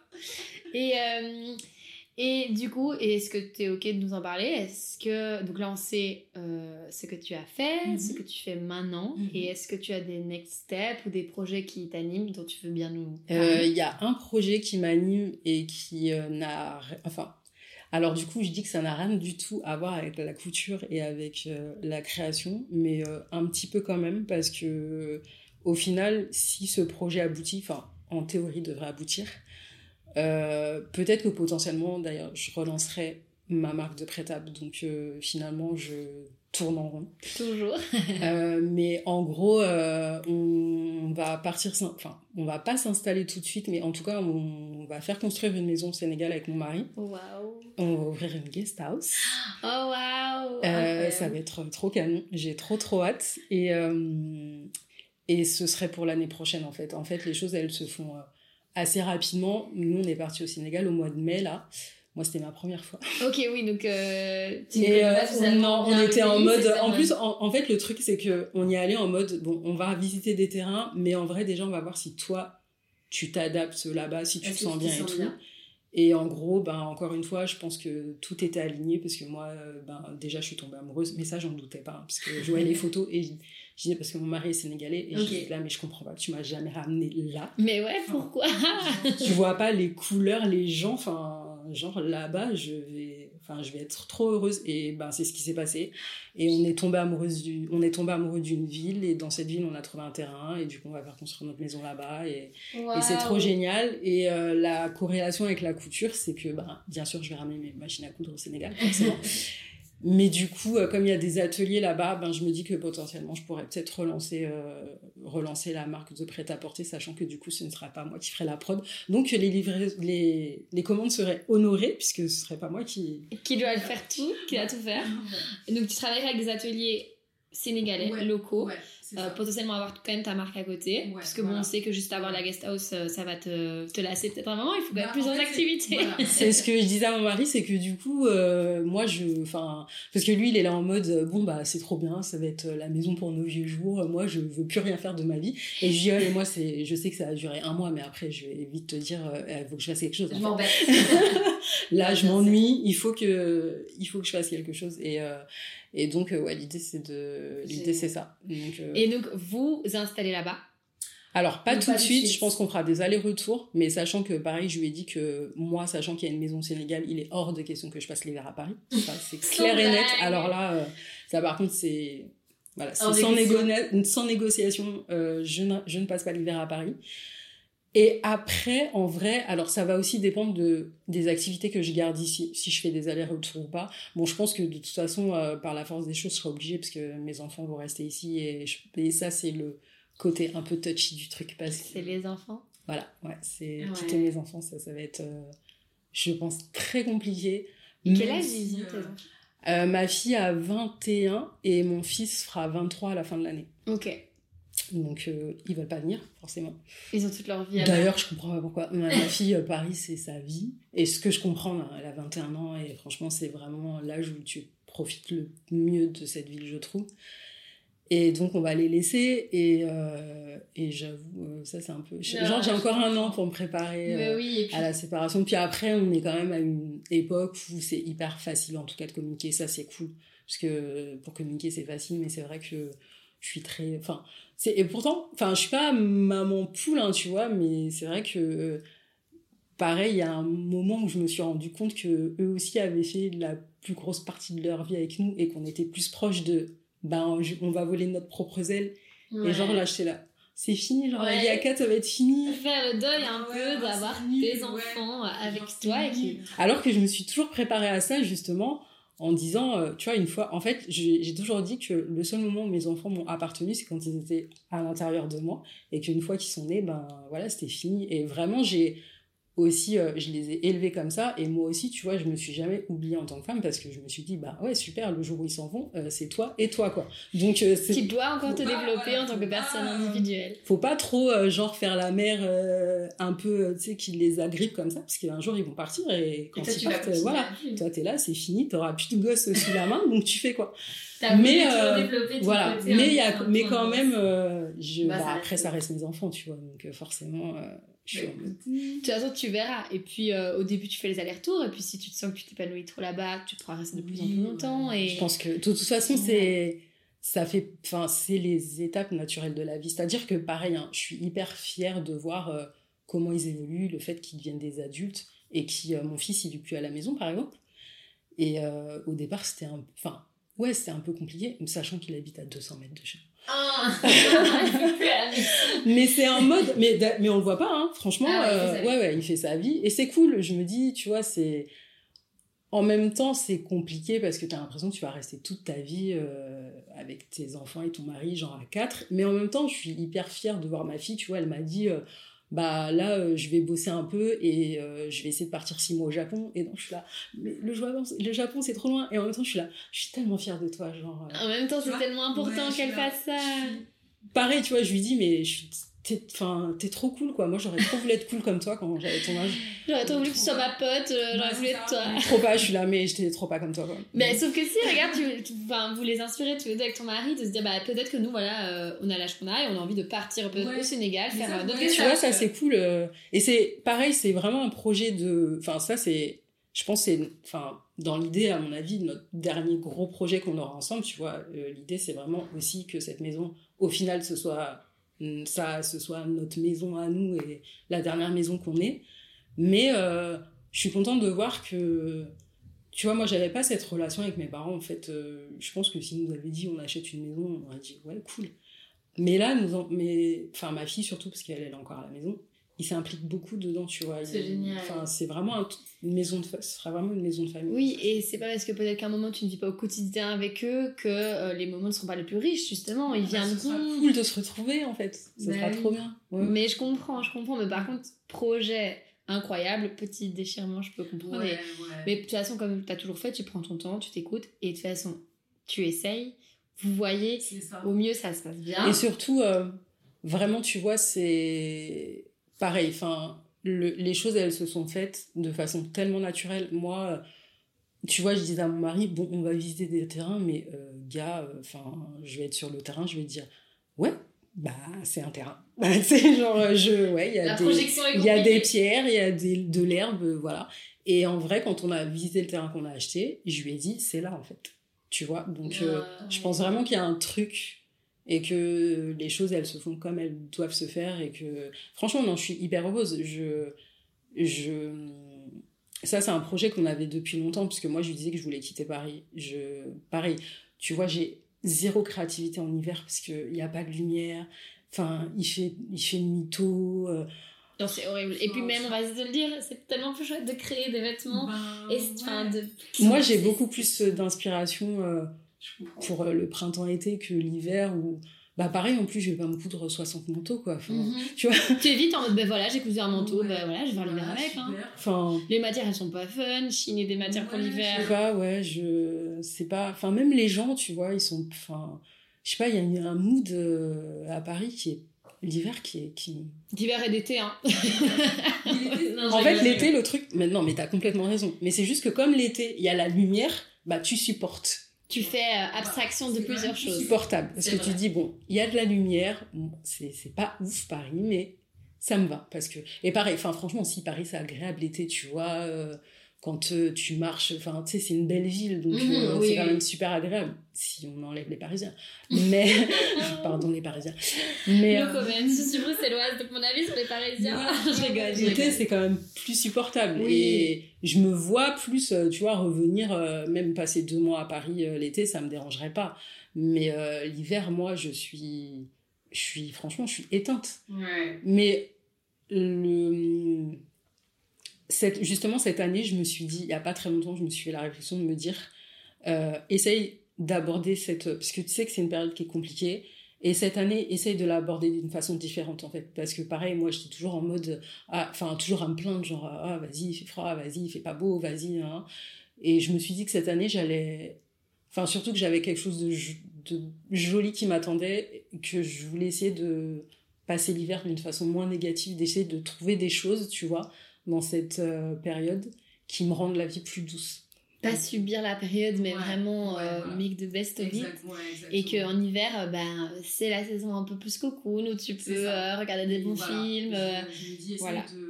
te faire une cuisine réconfortante, Positive. Positive. Voilà. Et trouver dans chaque situation toujours un peu de lumière et que aussi, ben, beaucoup de gens, je pense, l'hiver, euh, c'est compliqué et c'est ok. Mm. Mais peut-être te dire, voilà, j'ai un projet qui arrive, ben, l'hiver, je le prépare. euh, voilà. Un peu comme. euh, C'est vraiment de ouais. faire euh, en sorte que. Je sais pas si tu connais euh, Super Lumos. Non. C'est un YouTuber, un Instagrammeur, je crois qu'il a un TikTok aussi. Et je l'ai découvert il y a pas très très longtemps. Et euh, il a un podcast aussi d'ailleurs qui s'appelle euh, Iced Coffee Break, je crois. Ok. Je te redonnerai la Ouais, avec plaisir. et euh, il, euh, c'est hyper cool ces podcasts et même ces posts parce qu'il essaie vraiment de rendre tout plutôt positif. Enfin, tu vois, il essaye de, il romantise un peu des trucs et ça c'est cool en fait parce que tu sais, tu dis, c'est vrai que si tu subis tout le temps, ben c'est chaud quoi. Enfin, moi j'étais vraiment aussi beaucoup dans cette optique avant. Et je me dis, euh, bon, bah, de toute façon, euh, t'aimes pas l'hiver, mais c'est l'hiver. Enfin, un- Il, il arrive, voilà, donc tu peux rien y faire. Déjà là, euh, profite euh, au max de l'été, euh, emmagasine euh, plein de choses pour passer l'hiver euh, plus euh, simplement. Et euh, je trouve que ces podcasts et ces publications sont très... euh, comment on dit? Euh, C'est pas bienveillante que je voudrais dire, mais... Réconfortant? Voilà, ouais, exactement. Et Et ça t'apaise? ouais, c'est voilà, c'est apaisant. Et je pense aussi c'est peut-être l'idée de dédramatiser des moments où tu te sens un peu euh, triste, où t'as un peu, Ouais, tu ouais. vois du noir, ben, tu broies du noir plutôt. C'est un peu te dire, bah, En fait, euh, Ouais. dédramatise, Voilà. c'est vous. Ouais. Allez. on- C'est pas facile, mais bon, essaye de, Et c'est pas grave. voilà, essaye de, fa- voilà, essaye de faire en sorte que trouve la petite lumière. euh, tu vois, genre par exemple dans ta journée, il y a quand même un truc cool qui s'est passé. Enfin, tu vois. Mais oui, tu Ouais. vas boire une, euh, une boisson réconfortante dans un endroit euh, trop ouais. agréable de Paris. Ouais, ouais. Euh, tu peux aller au cinéma, Mm. tu peux faire plein de choses en intérieur. euh, C'est ça. Et il y a quand même des belles choses du coup à faire en hiver, alors que par exemple en été, tu as tendance parfois à plus te suroccuper parce que tu te dis bah là il fait beau, il faut que j'aille dehors, Ouais, il fait encore ouais, clair, je vais aller boire des verres. Euh, Moi en hiver, j'avoue cet hiver, euh, quel plaisir de me dire il est 18h, je rentre chez moi, il, il fait bientôt nuit. Ouais. Je peux me laver, me mettre en pyjama, me cuisiner quelque chose de réconfortant, Mm, mm, mm. bien calorique parce qu'en fait c'est l'hiver et on en a besoin. Regarder des, des bêtes films mais qui Ouais, en fait ouais, euh, font du bien. Mais par contre, euh, je te coupe, mais la période des téléfilms de, No- de Noël, ça c'est l'enfer. pour moi. c'est vraiment une période. Alors, les films réconfortants pour moi, c'est pas ça. C'est pas des films de Noël euh, horribles qui passent en boucle, genre même à 14h. Ouais, c'est hyper ouais, flippant. C'est le truc. euh, Ah. Mais je sais qu'il y a beaucoup de gens qui adorent ça. Mais par contre, moi, ça m'angoisse. Mais euh, après, ben, j'en regarde pas du coup, donc c'est très bien. Mais ouais, ça, c'est un truc qui m'angoisse un peu. Mais cette période aussi, elle est genre un peu touchy. Mais pareil, je me suis dit cette année, on va la rendre cool. Ben, peut-être en organisant. Tu vois, euh, vos plans, euh, vos idées, en recherchant d'inspiration pour ta déco. Ouais, enfin, qu'est-ce qu'il y a de plus ouais. excitant de te dire que tu vas te décorer Mm. un nouvel endroit? Euh, Enfin, voilà, peut-être en réfléchissant à qu'est-ce que tu pourrais créer avec des ateliers sur place. Enfin, en fait, organiser l'autre ça. période Mm. et, et te reposer et peut-être euh, peut-être que tu trouveras la force de, et qu'en hiver des gens ont fait- envie de faire des ateliers pour euh, des vestes parce que c'est une bonne période Ouais. pour ça ouais. Enfin mais je comprends je comprends c'est pas simple mais euh, je pense au plus on fait confiance et on essaye de dédramatiser en Ouais. fait moi c'est ce qui suis tout le temps c'est dédramatise arrête de moi je suis dans ma tête on me fait des films je, je vais être en dépression mais si je fais pas ci nanana Ouais, Alors, mais je suis comme toi. ah non mais moi je- tu te calmes Il faut se calmer, vraiment tu respires un bon coup. Et ça va aller. Ouais, et aussi, tout est éphémère. Tout Ouais, éphémère, tout passe, tout passe. Et ça va le faire. Oui, ben voilà, hein, l'hiver, c'est ça dure ce que ça dure. Et puis après, on revient en été. Oui, et puis après, bon, tes hivers, ils sont bientôt au Sénégal. Donc, c'est pas que j'ai pas envie de te plaindre, mais. Ah non, vraiment, je rigole. Mais écoute, euh, ben, je vais arrêter là parce que euh, on a pas mal discuté et Ouais, c'est- et ouais. c'était trop intéressant. Ouais. Ben merci parce que j'ai aussi appris des choses. Ben, Et euh, c'était hyper intéressant et c'était euh, c'était très cool de pouvoir te raconter un peu euh, ma petite vie. Ben, j'ai adoré l'entendre, c'était hyper inspirant. Vraiment, ça a nourri d'entendre tout ça, ça rassure. Je pense que l'important, c'est toujours de ne pas se sentir seul dans des moments qui peuvent être compliqués, Mm, qui peuvent mm, être mm. différents. Et moi, en tout cas, ça m'a vraiment aidé. Et j'espère que vous qui nous écoutez, ça vous aura aidé. Euh, je vous mettrai euh, le site de Violette, les réseaux sociaux de Violette, tout ce qu'il faut savoir, même les références de ses livres, euh, en barre d'infos du podcast et sur le post qui sera sur la page Instagram The Upcycling Lab. Donc, pour retrouver Violette euh, sur Instagram, c'est Violette Tannenbaum. C'est ça. Euh, je vous l'écrirai aussi, comme ça on est sûr que tout est bien écrit. Et vous pouvez toujours aussi me suivre sur Juliette Bonhomme sur Instagram. Comme moi. Et en tout cas, merci Violette. pour Merci ton temps. beaucoup Juliette. Et C'était on a- euh, c'était un plaisir. Ben, plaisir plus que partagé et on a vraiment hâte de suivre tes prochaines aventures. Merci. Donc je vous remercie d'avoir écouté cet épisode jusqu'au bout. N'hésitez pas à me suivre sur les réseaux sociaux pour être à l'affût du prochain épisode et de contenu qui pourrait vous intéresser. Et je vous dis à vous, comme quand je termine un voice avec mes copines, bisous